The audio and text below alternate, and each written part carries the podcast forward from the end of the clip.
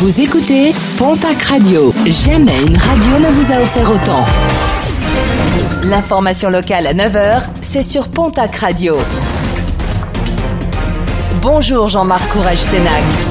Très belle matinée. À Tarbes, les deux personnes interpellées dans la nuit de lundi à mardi ont reconnu, lors de leur garde à vue, avoir incendié plusieurs véhicules, quartier Bel Air, un jeune majeur ainsi qu'un mineur. Le premier sera prochainement convoqué devant le tribunal.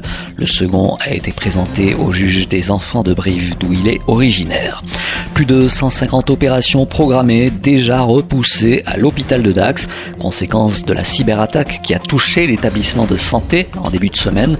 Les urgences sont toutefois toujours assurées. Le parquet de Dax s'est dessaisi de l'enquête au profit de la section cybercriminalité du parquet de Paris. Ce dernier a confirmé qu'une demande de rançon avait été formulée par les hackers.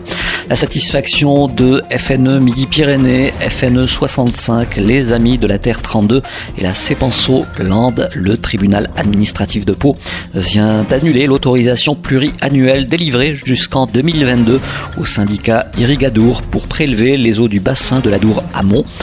Nature Environnement rappelle que 280 millions de mètres cubes d'eau allaient être utilisés pour seulement 5000 irrigants.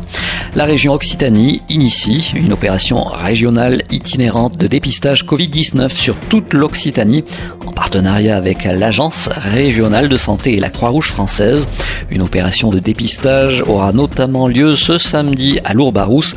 Rendez-vous est donné du côté de la salle des fêtes de 9h à midi et demi. Un mot de sport et de rugby avec l'un des matchs avancés de la 19e journée de Pro D2. Le Biarritz Olympique reçoit ce soir l'équipe de Provence Rugby. Coup d'envoi de la rencontre à 20h45. Un match retransmis en direct sur Canal Plus Sport. Et puis à quelques jours de la fin des soldes d'hiver, les commerçants lourdés vous donnent rendez-vous ce vendredi et ce samedi dans les rues de la Cité Mariale pour une grande braderie. Une braderie organisée par le CACL, le comité d'animation du commerce lourdé.